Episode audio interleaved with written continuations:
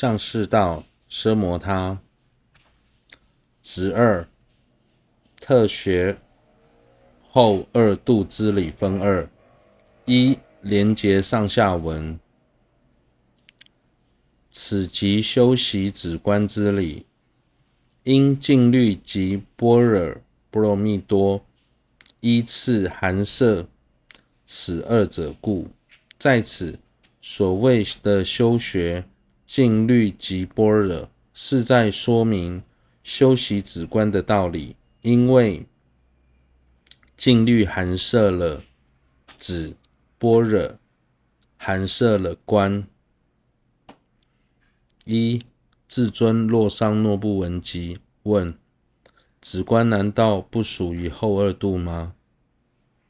在此又介绍止观的原因为何？答：止观虽不独立于后二度外。但之前为了六度的数量的完整性，简略的说明静虑及般若，在此则是单独介绍个别广说的原因，应以圆空性的止观双运来断除与三寸道相违的障碍，此其重要。直观的道理极难了知。若不如实了知，非常容易误入歧途。此外，提到子时，西藏前期的论师对于沉默与调举等有诸多的错误的见解。观的所缘既难明了，又易误解。对此，若不广泛，破非立事，难除疑虑。此外，另外广说。二、掌中解脱，奢摩他不一定要在发心之后才修，在发心前也可以修持。如果能承办奢摩他，对于修学三乘中的任何一法，都会产生显著的效果的效益。二正文，此中分六：丑一，修止观之利益；丑二，显示此二能摄一切妙三摩地；丑三，止观之体性；丑四，须止观双修之原因；丑五，次第决定之理；丑六，个别修学之理。这六个科办中，前五个科办是总说止观的内涵，最后一个科办则是个别解释修学止观的道理。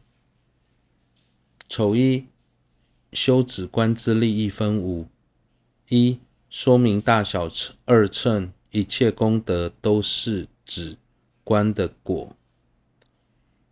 解生密经云：大小二乘。是出世间一切功德，皆是止观之果。有关修学止观的利益，《解生密经》中曾提到，大小乘的功德，不论世间或是出世间，一切都是止观的果。此中世间的功德，例如之后将介绍的出境香道，出世间的功德。例如证得无我的智慧。二、陈述疑问：若生此念，止观岂非以得修所成者相续之功德也？彼等一切功德皆是止观之果，有何道理？功德可以分成三种：一、闻所成的功德，透由听闻而了解某某种义理的功德；二、思所成的功德，反复思辨所闻义理而生定解的功德；三、修所成的功德，对于已生的定解的义理一再串习而生的功德。这三种功德依次升起，而止观是属于修所成的功德。对此，有些人提出合理的质疑：既然上述的三个功德是依次升起，而止观又属于修所成的功德，表示在这之前应已升起闻所成和思所成的功德，那又该如何解释大小乘的一切功德都是止观的果呢？难道大小乘的功德中没有包含闻思所成的功德吗？回答三，回答真实止观，如下将说，实为以得修所成者相续之功德故。大小二乘一切功德，虽非皆是彼二之果，然能一心专注于善所缘以上之三摩地，悉皆摄入。奢摩他品，分辨如所有或尽所有义之善智慧，则全摄入毗婆舍那品故。由思此义而说，三乘一切功德皆是止观之果，故不相违。对此疑问，宗大师回答：真实的止观，就如之。后将提到的，的确是以得修所成者心续中的功德，所以从这个角度来分析，大小乘的一切功德，的确不全然是指观的果。既然如此，那在解生密经中为何要提出这种说法呢？解生密心之所以这么说。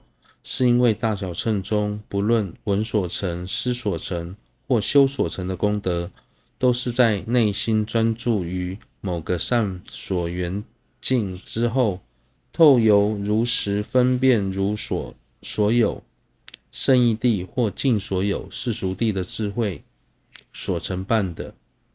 其中一心专注的奢摩地是属于奢摩他的修持。辨析诸法的智慧，则是毗婆舍那的修持。前后二者虽然不是真，不是真实的止观，但其作用与真实的止观相似，所以称为随顺的止观。因此，大小乘的一切功德，虽不全然皆是真实的止观的果，但至少要以随顺的止观为基础，才能升起。而解深密经也是基于这个立场，才说三乘一切功德皆是止观之果，所以两者并不相违。三、相关内容请参阅《菩提道次第略论讲记》第二册第二十五页。四、结合解深密经，说明止观具有断除所断的利益。又解深密经云：众生若勤修胜观及机止，能从初众覆及相覆中脱。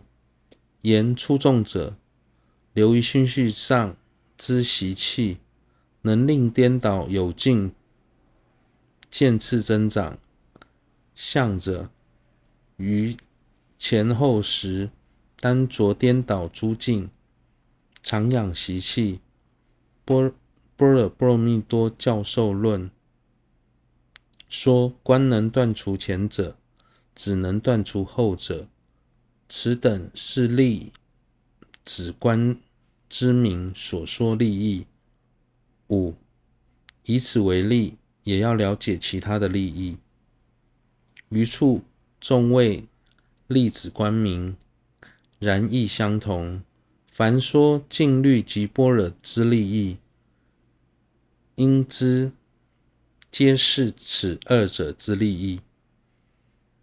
解深密经说，众生透由勤修止观毗婆舍那，能从出众的系缚中获得解脱；借由修学偈止奢摩他，则能脱离相的束缚。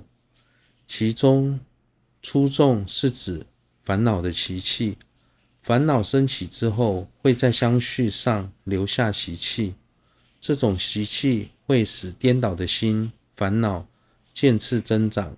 修学圣观，能从烦恼习气的束缚中、系缚中获得解脱。相是指现行的烦恼，明显的烦恼。无论何时，一旦升起现行的烦恼，当下会以错误的方式执着颠倒的境之外，还会留下习气，使得心中的习气日趋坚固。借此修学偈子，便能遮止现行的烦恼。《般若波罗蜜多教授论》中也说：“观能断除粗重，只能断相。”《解深密经》和《般若波罗蜜多教授论》在介绍止观时，字面上都直接提到了修学止观的利益。其他经论虽然不见得会使用“止观”二字，但只要是提及禁律或是般若的利益，都应该要知道，那就是在说明止观的利益。